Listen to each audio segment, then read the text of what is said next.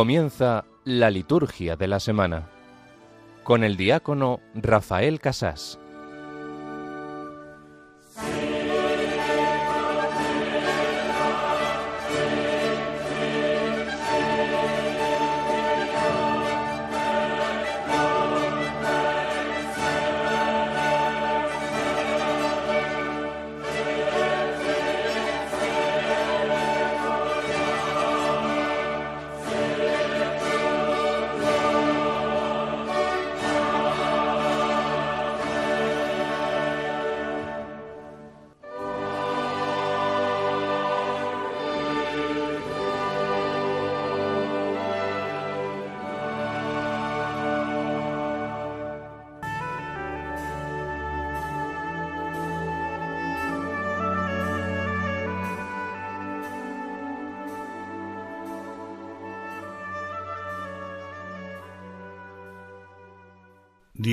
Todopoderoso y Eterno, orienta nuestros actos según tu voluntad, para que merezcamos abundar en buenas obras, en nombre de tu Hijo predilecto.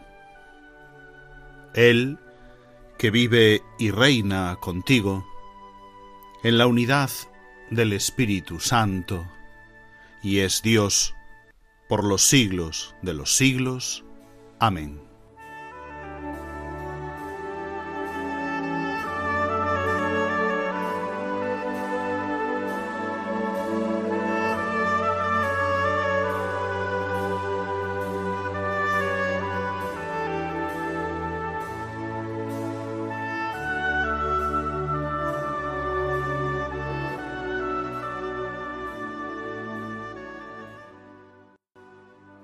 Deseamos llevar una vida según tu voluntad, Señor. Deseamos estar dispuestos a hacer lo necesario para, guiados por tu luz, cumplir siempre tu voluntad.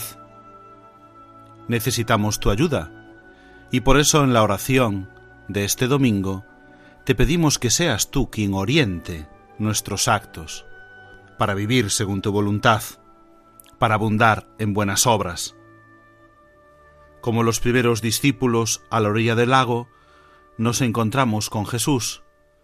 En Él se cumplen todas las profecías.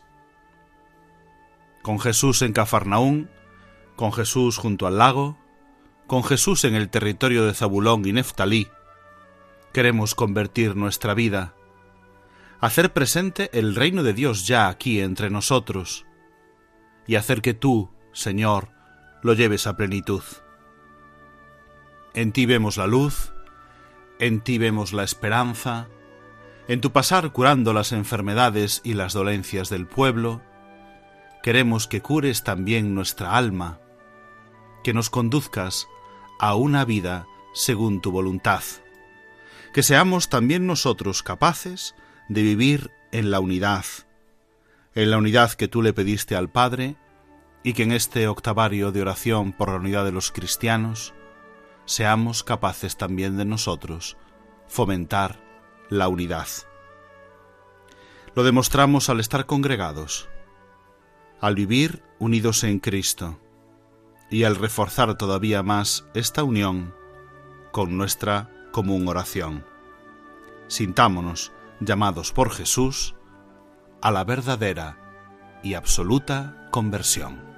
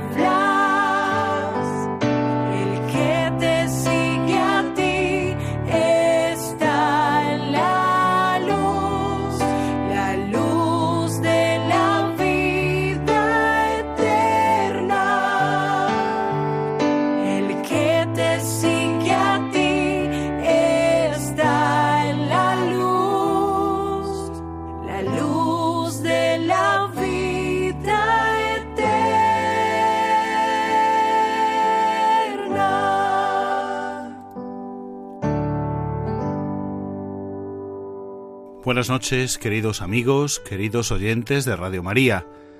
Les habla Rafael Casás, diácono de la Archidiócesis de Santiago de Compostela, emitiendo hoy desde la ciudad de La Coruña en nombre de la Delegación de Liturgia de nuestra diócesis compostelana.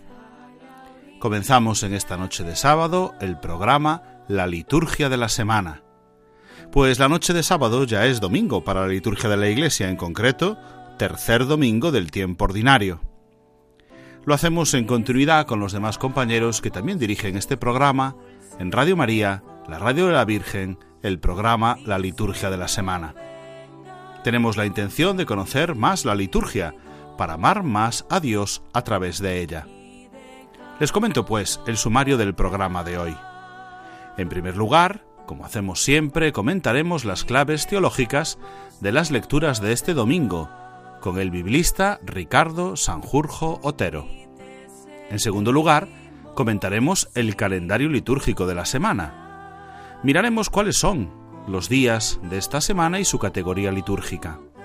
Básicamente ferias del tiempo ordinario, en los cuales también hay algunas memorias y alguna fiesta. Por ejemplo, el miércoles celebraremos la fiesta de la conversión de San Pablo.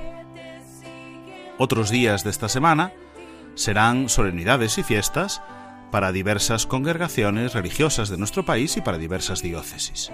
También lo comentaremos. En tercer lugar, tenemos el tema de formación litúrgica, que este año versa sobre la ordenación general del misal romano. Leeremos desde el número 91 al número 94, ayudados por el liturgista José María Fuciño Sendín. Ya saben que pueden comunicar con nosotros con sus comentarios a través del correo electrónico la liturgia de la semana 1 arroba radiomaria.es. En las redes sociales nos encuentran en Facebook, pues somos Radio María España, y en Twitter, arroba Radio María Spain. Pueden dejar sus comentarios con el hashtag Liturgia Semana. Nos adentramos así, pues, a la primera parte de nuestro programa en el tercer domingo del tiempo ordinario.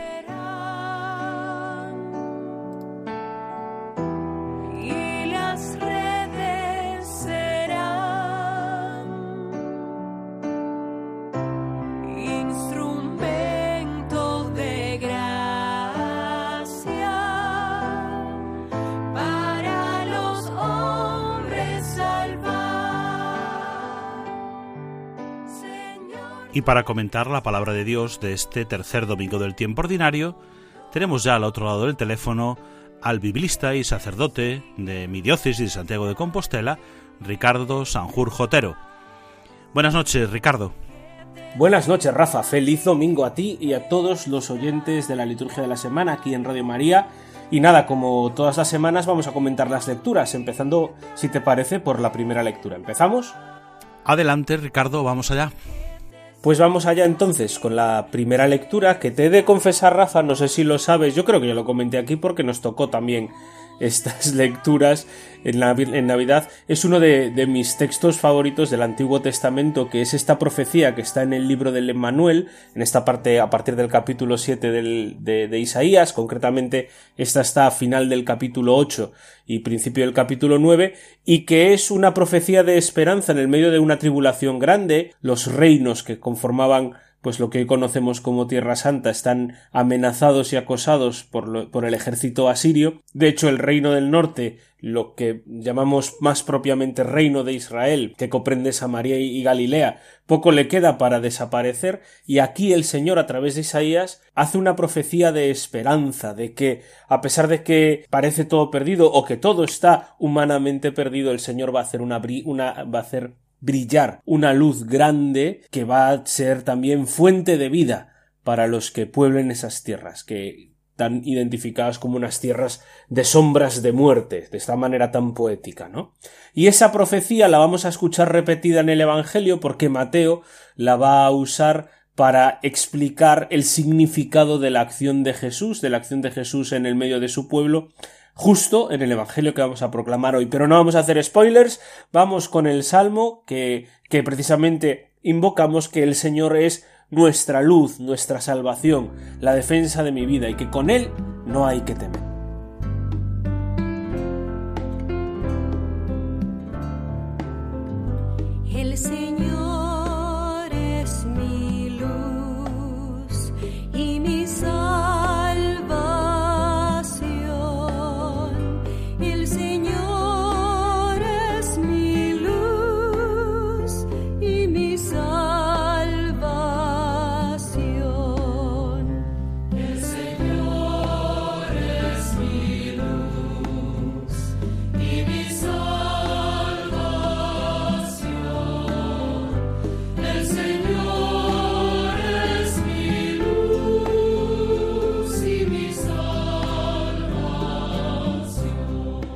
En la segunda lectura eh, vamos a continuar, valga la redundancia, con la lectura continuada de Primera Corintios, esta gran carta eclesiológica de Pablo, la gran carta eclesiológica de Pablo y el primer gran escrito eclesiológico, aunque no sea un tratado sistemático, de la historia de la cristiandad y que vamos a estar leyendo a lo largo de estas primeras semanas del tiempo ordinario, pues hasta, hasta que empecemos con la cuaresma y pues ahora no lo sé, pero me parece que lo retomaremos también en los domingos inmediatamente posteriores a, a, cuaresma y perdón, a Pascua.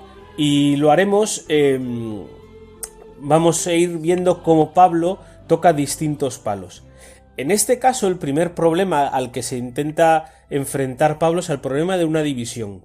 Una división que parece ser que era uno de los grandes problemas de Corinto, y de hecho lo vamos a ver como repetido a lo largo de toda la, de toda la carta, e incluso en otros escritos dirigidos a Corinto, como la primera carta de Clemente, que es de finales del siglo I, aquí estamos hablando de los años 50, o sea, un problema constante en Corinto, y Pablo enfrenta principalmente o en primer lugar el problema de los personalismos, porque es cierto que todos en la Iglesia somos diferentes, y la unidad en la Iglesia no viene de la uniformidad, uniformidad de pensamiento o uniformidad de actuar, sino que viene del estar unidos en Cristo, ¿no? Y Pablo ataca Ataca estas divisiones que incluso le enarbolan a él como estandarte, que apelan a Apolo, a Pedro, a él, a Jesús, como distintos maestros, como distintas facciones, partidarias o partidistas, ¿no? Y este desgarro, por desgracia, es algo que sigue siendo muy actual en la Iglesia, ¿no? Que nos ponemos consignas o banderas y yo soy más de este modo y yo soy más del otro, ¿no? Y, y lo hemos visto, se ha puesto de alguna forma otra vez así de manifiesto en el primer plano ahora pues por ejemplo con motivo de la muerte del Papa emérito, ¿no? Yo soy más de este Papa, yo soy más de este otro Papa. No, pero lo importante es estar unidos en Cristo, ¿no? Es de lo que de lo que nos habla Pablo y es algo en lo que va a insistir. Es cierto que hay pues distintas sensibilidades, pero esas distintas sensibilidades no pueden ser en ningún caso motivo de división, porque estamos bautizados en Cristo, somos miembros de Cristo y Cristo es solo uno, ¿no? Entonces aprender a encontrar esos puntos de comunión entre las distintas sensibilidades es una de las preocupaciones que Pablo va a manifestar en esta carta y que 1970 años después de que Pablo escriba esta carta sigue siendo uno de los grandes retos como sociedad pero también como iglesia. Y ya con esto, pues nos vamos al aleluya.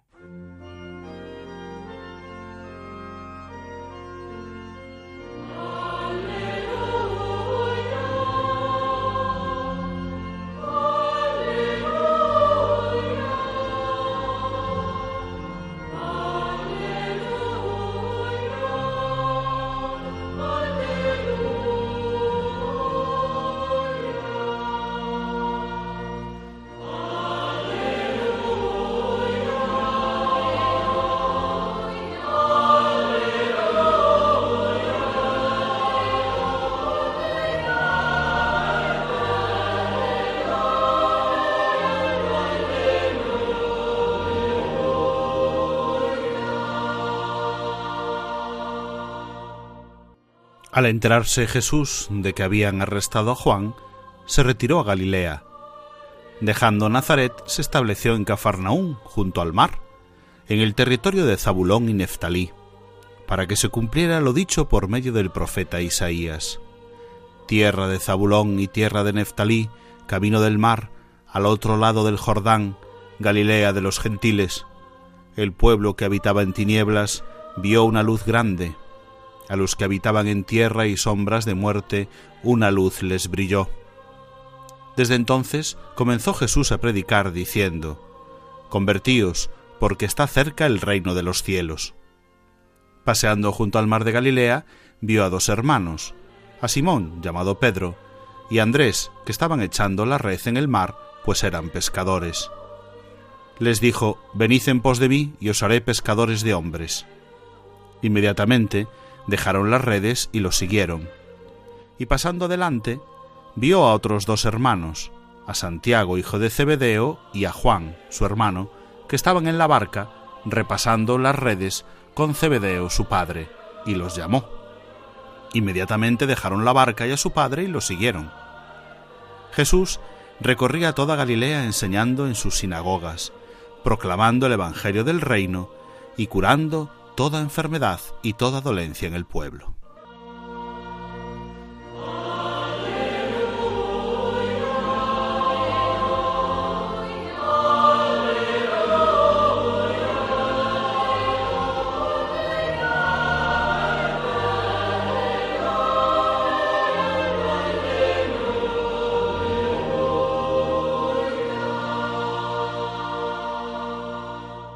Como ya hice spoiler en el comentario a la primera lectura, lo que nos vamos a encontrar en el Evangelio de este tercer domingo del tiempo ordinario es cómo Mateo interpreta a la luz de esta profecía de Isaías que proclamábamos eh, el inicio del ministerio de Jesús. Y es muy interesante cómo lo hace, ¿no? Por un lado, Jesús es el amanecer, o el inicio del ministerio de Jesús es el amanecer de esta gran luz que brilla en Galilea para traer vida a los que parecían muertos, ¿no? Y, así estamos nosotros muchas veces, ¿no? Como cuando dejamos entrar a Jesús en nuestras vidas, eh, de repente empezamos a entender qué significa verdaderamente esa vida, especialmente cuando nos sentimos en esta situación de tinieblas, de muerte, de sombra de muerte, ¿no? Y dejamos entrar a Jesús, que es roca firme, que es salvación, que es esa luz y salvación que, que proclamamos en el Salmo, nos damos cuenta que las tinieblas que muchas veces nos amenazan no tienen ningún tipo de poder sobre nosotros y no tienen, sobre todo, no tienen la última palabra. Pero Mateo no se centra ahora mismo en si Jesús hacía milagros o en si pues eh, Jesús predicaba, sino que lo primero que les va a hacer, lo primero que va a hacer es buscar un pueblo, fundar la iglesia, que en Mateo viene a ser la concreción de todo lo que había prefigurado Israel, ahora se concreta en la iglesia, e Israel, que de alguna forma, Israel oficial, había rechazado al Mesías, pues ahora la iglesia, en la iglesia se van a cumplir todas esas profecías. Y fijaos que en la, en la iglesia hay pescadores de dos familias distintas, luego vamos a ver cómo hay otros discípulos, y, pero son todos los que conforman la iglesia. Esa iglesia que está llamada a ser prolongación y presencia de Cristo en el mundo y a seguir cumpliendo esas profecías, ¿no? Y por eso esa insistencia de, de Pablo en la segunda lectura en la unidad en la unidad de la Iglesia que aunque tengamos diferentes formas de ver y de actuar, pues al final estamos todos aquí para hacer presente a Cristo y continuar haciendo presente a Cristo en el medio del mundo. Y, eso todo Mateo lo interpreta, lo interpreta eh, pues como el cumplimiento de una profecía. Y la idea de cumplimiento lo hemos escuchado también en los Evangelios de la Navidad, y esta es la primera que aparece en la vida pública. Eh, la idea de cumplimiento en Mateo es especialmente importante, porque lo que está diciendo Mateo, lo que quiere transmitir el evangelista, es que la ley, la Torá, las escrituras de Israel, las profecías que, que leen los israelitas, los judíos, vienen a concretarse en Jesús. No es algo nuevo, sino que todo está apuntando a este acontecimiento salvífico por excelencia, esta luz grande que brilla y que trae la vida que es Jesús, y que se continúa en la acción de la Iglesia como heredera de esas promesas. Por eso vamos a pedirle hoy al Señor, al final de, de esta liturgia de la palabra, eh, vamos a pedirle al Señor que nos ayude a ser, a vivir esa concreción, a experimentar en nosotros esa luz y a poder ser también nosotros testigos de esa luz en el mundo. Y en ese testimonio es especialmente también importante la unidad. Nada más, o sea, podríamos decir un montón de cosas, pero yo creo que para este domingo por ahora nos llegan y simplemente volver a desearos un feliz domingo Rafa, a ti, a todos tus oyentes, feliz domingo y feliz eh, semana a todos. Muchas gracias Ricardo. Agradecemos a Ricardo Sanjurjotero que nos haya comentado la palabra de Dios de este domingo y nosotros redundamos en esa palabra de Dios escuchando Pescador de Hombres en la versión de Javier Bru.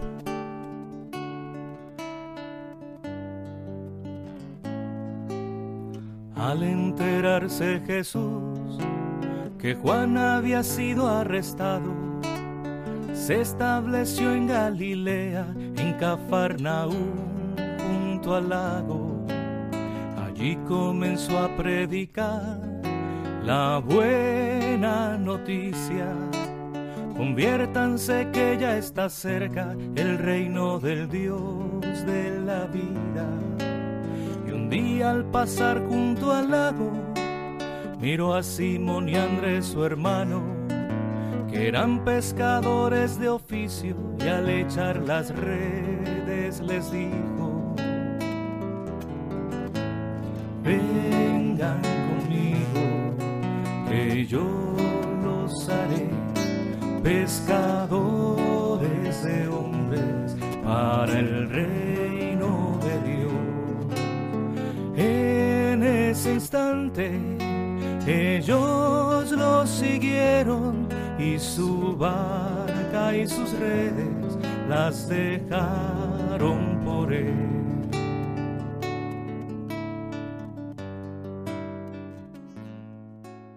Pasamos ahora a la segunda parte de nuestro programa comentando el calendario litúrgico que tenemos por delante para esta tercera semana del tiempo ordinario que ya hemos comenzado con la misa vespertina del tercer domingo del tiempo ordinario que acabamos de celebrar.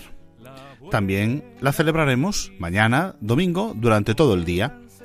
Por eso tendremos una misa de domingo de tiempo ordinario, de color verde, con antífonas y oraciones propias, con gloria, con credo, con prefacio dominical y con las lecturas que ya hemos comentado. Es un domingo que además ha sido declarado como Domingo de la Palabra de Dios por el Papa Francisco, una jornada mundial y pontificia que tendrá su referencia en la liturgia del día con alguna alusión en la munición de entrada o en la homilía y con alguna intención también en la oración universal. Además estamos inmersos en el octavario eh, de oración por la unidad de los cristianos. Por lo tanto, por mandato o con permiso del ordinario, se puede celebrar con el formulario de la misa por la unidad de los cristianos y con las lecturas del domingo. Hoy, sábado ya por la noche, domingo para la iglesia, mañana todo el día, no se permiten las misas de difuntos excepto la misa esequial.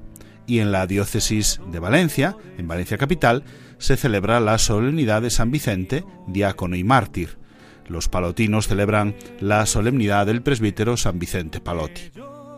El lunes, día 23, tenemos un día de feria con una memoria obligatoria, la memoria de San Ildefonso Obispo.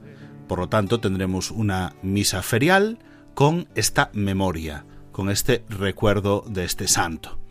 Por lo tanto, usaremos las lecturas de feria del volumen tercero para años impares, y algunas oraciones, con más o con más elementos comunes, pues celebraremos la memoria de San Ildefonso, obispo. En Teruel, ciudad, se celebra la solemnidad de Santa Emerenciana, Virgen y Mártir, que se celebra como fiesta en toda la diócesis de Teruel Albarracín. En Toledo y en Zamora ciudad se celebra esta memoria de San Ildefonso como solemnidad, y en Madrid y en Getafe se celebra como fiesta. Pero para el resto de nuestro país se celebra un día de feria del tiempo ordinario con esta memoria obligatoria. Vamos al martes día 24. Celebraremos también un día ferial con una memoria de San Francisco de Sales, obispo y doctor de la Iglesia. Las mismas características que hemos dicho para el lunes. Oraciones propias y lecturas de feria, del volumen tercero para años impares. Este mismo día martes las salesas del Sagrado Corazón celebran la solemnidad de San Francisco de Sales, obispo y doctor de la Iglesia, y toda la familia salesiana, la congregación del oratorio y la familia mínima lo celebran como fiesta. Recordamos también que para la diócesis de Cartagena se celebra la fiesta de la dedicación de su iglesia catedral. Y la diócesis de Pamplona y Tudela recuerdan el aniversario de la muerte del cardenal Fernando Sebastián Aguilar, su arzobispo emérito. Eso el martes, día 24. Y el miércoles día 25, pues como decíamos en el sumario del programa, tenemos una fiesta. Es decir, ya no es un día ferial, con una memoria, con, una, con un recuerdo especial, no, no, es un día fuera de la feria porque se celebra una fiesta. Celebramos la fiesta de la conversión de San Pablo Apóstol. La fiesta de la conversión de San Pablo, que viajando hacia Damasco, en la actual Siria, cuando aún maquinaba amenazas de muerte contra los discípulos del Señor, se le apareció el mismo Jesús glorioso, se le reveló en el camino y lo eligió para que, lleno del Espíritu Santo, anunciase el Evangelio de la salvación a los gentiles. Él mismo sufrió muchas dificultades a causa del nombre de Cristo, tal como nos dice el elogio del martirologio romano. De manera que tendremos una misa de fiesta, de color blanco, con antífonas y oraciones propias, con Gloria, con el prefacio de los apóstoles y con las lecturas del volumen cuarto del propio de Santos. Este día finaliza el octavario de oración por la unidad de los cristianos, coincidiendo precisamente con esta fiesta de la conversión de San Pablo. Y ese día no se permiten las misas de difuntos, excepto la misa esequial, como cualquier día de fiesta.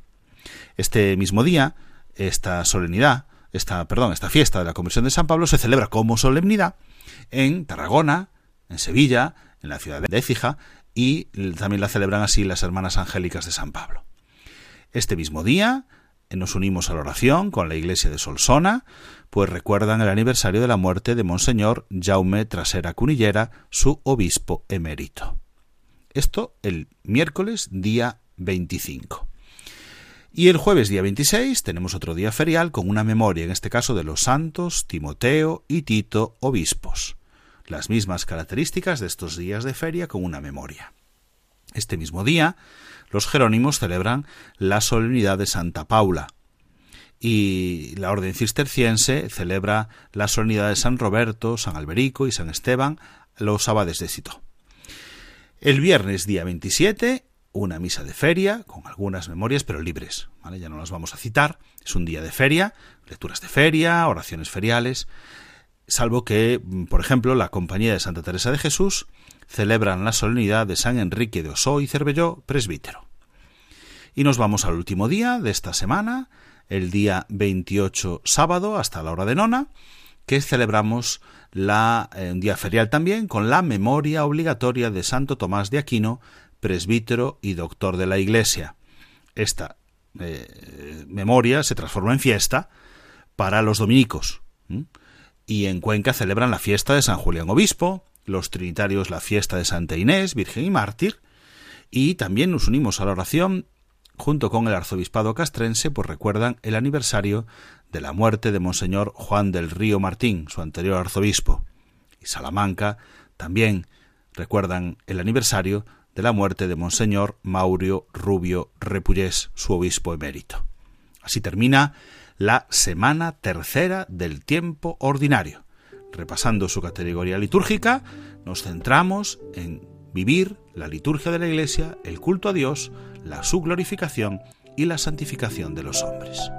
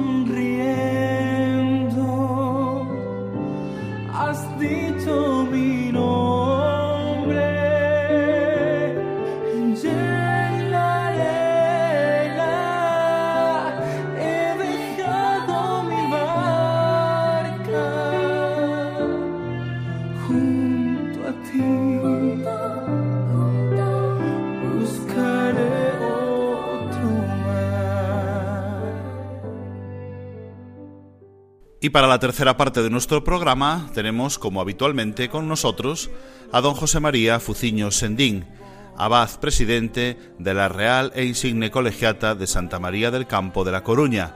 Buenas noches, don José María. Buenas noches, don Rafael. Pues, don José María, vamos a continuar con el comentario a la ordenación general del misal romano. Hemos terminado el capítulo segundo hace unos días, en los que se refería a la misa paso a paso, y ahora entramos en el capítulo tercero, en el número 91, que se refiere a los oficios y ministerios en la Iglesia. Vamos a comentar en el día de hoy, si los queridos oyentes de este programa, la liturgia de la semana en Radio María, tienen delante esta ordenación general del misal romano, el número 91, que es la introducción a estos oficios y ministerios en la misa, y luego el apartado número 1, oficios del orden sagrado, número 92, 93 y 94. De todos modos, hacemos como siempre, lo voy a leer y luego entre usted y yo comentamos. ¿De acuerdo, don José María? Correcto. Bueno, pues vamos allá con el tema de formación, esta tercera parte del programa La Liturgia de la Semana que hacemos siempre. Vamos a comentar entonces el número 91 que dice así. La celebración eucarística es acción de Cristo y de la Iglesia, es decir, un pueblo santo congregado y ordenado bajo la dirección del obispo. Por eso, pertenece a todo el cuerpo de la Iglesia, influye en él y lo manifiesta, pero afecta a cada uno de sus miembros según la diversidad de órdenes, funciones y efectiva participación. De este modo, el pueblo cristiano linaje escogido, sacerdocio real, nación santa, pueblo adquirido, manifiesta su coherente y jerárquica ordenación. Todos, por tanto, ministros ordenados o fieles laicos, al desempeñar su ministerio u oficio, harán todo y sólo aquello que les corresponde. Bueno, esto dice el número 91, la unidad, la totalidad y la diversidad. Exacto. Aquí hay una frase muy importante. El pueblo cristiano es linaje escogido, sacerdocio real, nación santa, pueblo adquirido, que manifiesta jerárquica su ordenación. Una ordenación a un ministerio concreto, que es diferente. No es que sea más o menos importante, diferente, diverso. Y sobre todo, y esto hay que resaltar, todos, por tanto, ministros ordenados o fieles laicos, al desempeñar su ministerio u oficio, harán todo y solo aquello que les corresponda. Esto es importantísimo resaltarlo y tenerlo muy en cuenta. Todos harán aquello que les corresponde y solo lo que les corresponde. Vamos a ver, poner un ejemplo. Lector. ¿Quién puede leer? Un lector, un laico. Oh, ¿y el sacerdote puede leer? Sí, el sacerdote, si no hay la persona idónea, lo hará él, pero no porque le corresponda, sino que es como una sustitución. Harán solo y todo. Por tanto, no es lógico que haya un sacerdote leyendo cuando hay un lector idóneo, como tampoco es lógico que un presbítero lea el Evangelio, proclame el Evangelio, habiendo un diácono presente. Y esto lo hemos visto en algunas celebraciones. Hará todo y solo. ¿Quién tiene que leer el Evangelio? El diácono. Si no hay diácono, entonces, en sustitución, uno de los presbíteros puede leer el Evangelio, lee el Evangelio. Pero todo y solo tenemos que tenerlo muy en cuenta porque a veces se dan situaciones que no corresponden precisamente al todo y solo. A que sea una coherente y jerárquica ordenación de los ministerios. Vamos a hablar de ministerios, es decir, de servicios. Aquí se refiere también como oficios. Hay una diversidad en la Iglesia que no niega la unidad, sino que todos estamos en unidad, pero tenemos funciones, oficios, ministerios distintos, y cada uno, pues, según esta coherente y jerárquica ordenación que es propia e inherente a la Iglesia. Desempeñar un ministerio, desempeñar un oficio es un servicio, es servir al altar, como decimos tantas veces. Por eso distribuimos, pues, según las funciones, y la Iglesia, la ordenación general del misal romano, ya nos dice quién puede desempeñar cada una de esos oficios y ministerios y además lo dirá eh, desglosadamente en los siguientes números. Vamos a leer precisamente los que se refieren a los ministros ordenados. En estos números 92, 93 y 94 tenemos los distintos órdenes sagrados. Vamos a leer el primero, número 92. Toda celebración eucarística legítima es dirigida por el obispo, ya sea personalmente, ya por los presbíteros sus colaboradores. Cuando el obispo está presente en una misa, para la que se ha reunido el pueblo, es muy conveniente que sea él quien celebre la Eucaristía y que asocie su persona a los presbíteros en la acción sagrada como concelebrantes. Esto se hace no para aumentar la solemnidad exterior del rito, sino para significar de una manera más clara el misterio de la Iglesia, sacramento de unidad. Pero si el obispo no celebra la Eucaristía, sino que designa a otro para que lo haga, entonces es conveniente que sea él quien, revestido con el alba y sobre ella la cruz pectoral, la estola y la capa pluvial, presida la liturgia de la palabra y de la bendición al final de la misa. Don José María, tenemos al obispo, primer eh, cabeza del orden sagrado, el oficio, que además lo dice muy claramente, toda celebración eucarística es dirigida por él, aunque no esté presente, aunque la confíe a los presbíteros en nuestras parroquias, pero toda dirigida por el obispo. Evidentemente, aquí destacamos que el presbítero representa al obispo cuando éste no está presente. El obispo no puede estar presente en todas las celebraciones que hay en la diócesis, pero la presencia del presbítero recuerda al obispo. Pero el obispo debe, si puede, presidir la celebración, donde se da la unidad de todo el pueblo de Dios, obispo, presbíteros, diáconos, laicos. Esto es fundamental. Puede suceder también que por las circunstancias el obispo no celebre la, la Eucaristía, sino que designe a otro para que lo haga. Entonces es conveniente, dice el texto, que sea él quien, revestido con el alba y sobre todo la cruz pectoral, la estola y la capa pluvial, presida la liturgia de la palabra y de la bendición al final de la misa. Esto lo estamos viendo en el Papa. Hace unos días, ¿verdad? Vimos algo parecido. Decía, no celebró, no presidió la Eucaristía. Ya, ya, varios, ya lleva varias celebraciones el Papa. En estos días de Navidad lo hemos visto que no, que no hace más que presidir una parte, la parte de la palabra y la bendición final, y otro celebra propiamente en el altar. El Papa está en la sede con capa pluvial, y esto lo hemos visto. Fijaos por dónde hay una realidad que por las circunstancias, en este caso por enfermedad, el Papa delega en otro, pero él preside la liturgia de la palabra y bendice al final a los fieles. Muy bien, el obispo, por lo tanto, presente en toda celebración eucarística. Vamos con el número 93, vamos al siguiente orden sagrado, el presbítero. También el presbítero, que en la Iglesia, en virtud de la potestad sagrada del orden, puede ofrecer el sacrificio actuando en la persona de Cristo, por eso mismo preside al pueblo fiel congregado aquí y ahora, dirige su oración, le anuncia el mensaje de salvación, lo asocia consigo en la ofrenda del sacrificio por Cristo a Dios Padre en el Espíritu Santo, da a sus hermanos el pan de la vida eterna y participa del mismo con ellos. Por consiguiente, cuando celebra la Eucaristía, debe servir a Dios y al pueblo con dignidad y humildad, e insinuar a los fieles, en el mismo modo de comportarse y de anunciar las divinas palabras, la presencia viva de Cristo. Don José María, los presbíteros, que llamamos habitualmente los curas, ¿verdad? Pero bueno, el grado se llama así, presbítero, segundo grado del orden sagrado. Presbítero, que si no estoy equivocado, viene de anciano. Sí, un comparativo de una palabra griega significa los más ancianos. Los más ancianos. Bien, estos presiden, como ha indicado el, el número 93, y de una forma directa lo hace en virtud también de su propio orden presbiteral. Cuando celebra la Eucaristía, dice, debe hacerse con dignidad y con humildad.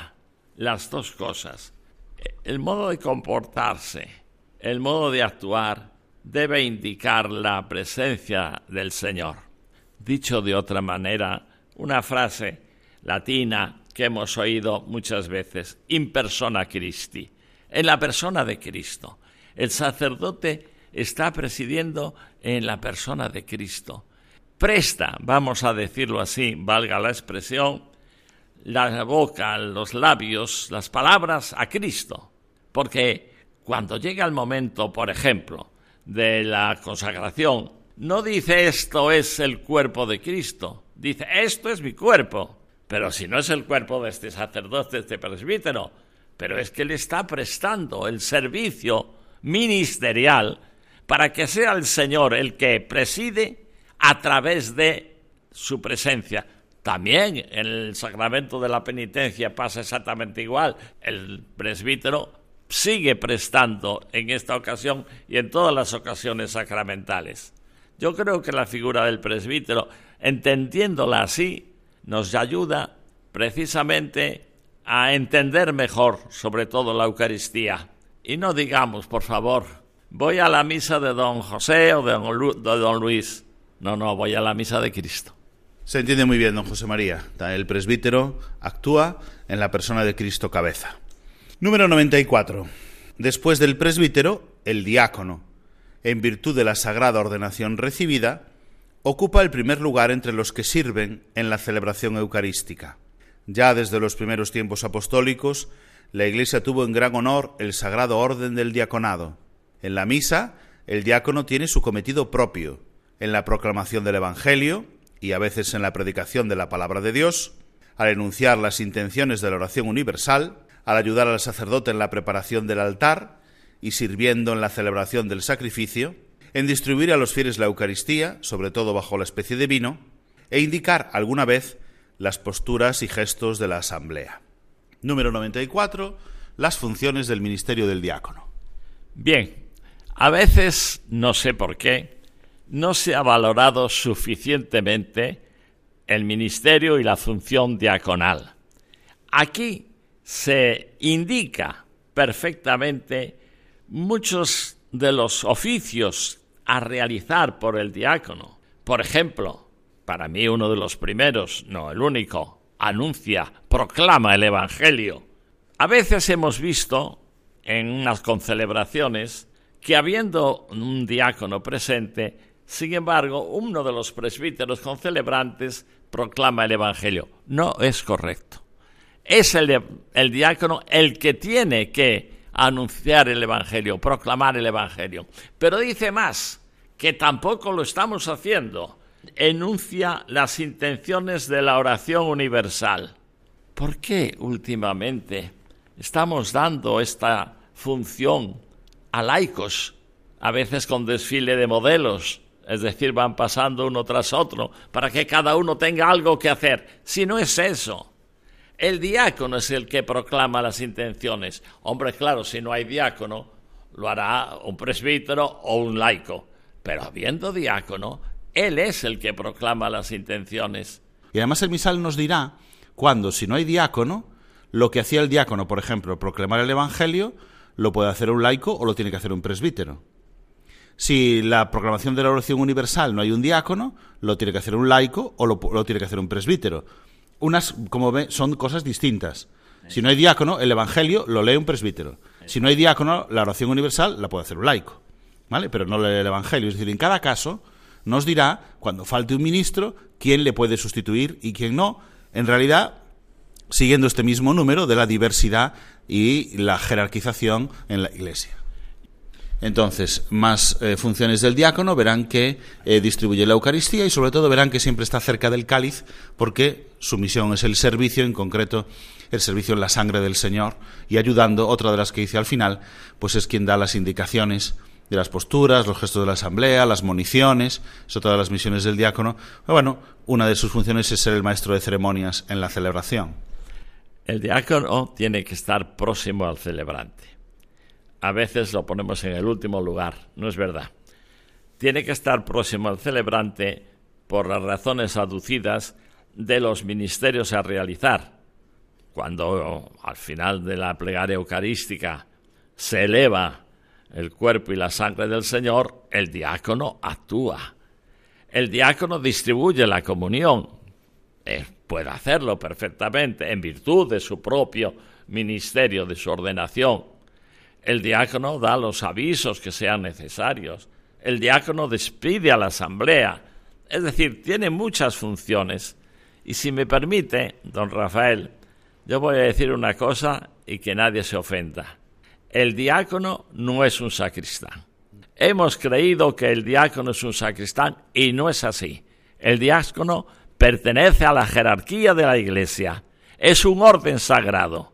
No entendemos que todavía no se respete debidamente la figura del diácono. Creo que este es un camino que aún tenemos que recorrer. Hablaremos también de la situación de los distintos oficios y ministerios, el lugar que ocupan el presbiterio, por ejemplo, y a veces vemos también que al lado de la sede, que debe ser única, lo hablaremos también, el que preside en la sede, quien se debe situar precisamente son los que le sirven que son los diáconos, en el caso de que hubiese dos, por ejemplo, para servirle pues, con los libros litúrgicos, con lo que necesite al que preside la celebración. Por lo tanto, esos, esos asientos que se ponen a veces eh, al lado de la sede serían para los diáconos, no para otros concelebrantes. Los presbíteros deberían estar juntos, todos los que concelebran, juntos en otro lugar. Porque el diácono su misión es servir, estar sirviendo al que preside la celebración. Una cosa que acaba de decir y que me gustaría resaltar también, el diácono es el maestro de ceremonias. Es verdad que tenemos la figura del maestro de ceremonias, pero realmente quien es el maestro de ceremonias es el diácono, porque tiene una serie de funciones propias del maestro de ceremonias. Por tanto, el maestro de ceremonias duplica lo que realmente debe hacer el diácono. Muy bien, don José María, hemos comentado, por lo tanto, eh, los oficios y ministerios en la misa, del número 91 al número 94. Nuestros compañeros, los demás sábados, seguirán eh, leyendo y comentando estos números del capítulo tercero, que pues discurren hasta el número 111, en que iremos también viendo los otros ministerios peculiares, el acólito, el lector, otros oficios, y viendo cuáles son sus características. Muchas gracias, don José María. Buenas noches. Buenas noches. Queridos oyentes de Radio María, el programa La Liturgia de la Semana llega a este punto en el que toca despedirse. Agradecemos a don José María Fuciño Sendín, abad presidente de la Real e Insigne Colegiata de Santa María del Campo, que nos haya comentado la ordenación general del misal romano. Y nosotros, que ya hemos agotado el tiempo de nuestro programa La Liturgia de la Semana, les damos las gracias por su atención y les anunciamos que volveremos el próximo sábado con otra edición de este programa en la Radio de la Virgen, en Radio María.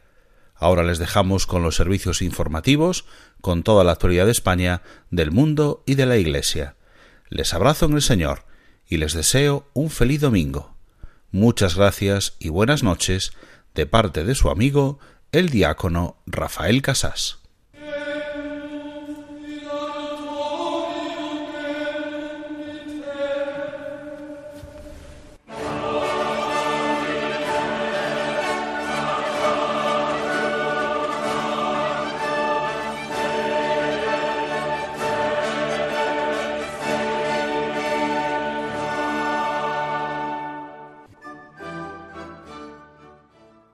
Han escuchado la liturgia de la semana con el diácono Rafael Casás.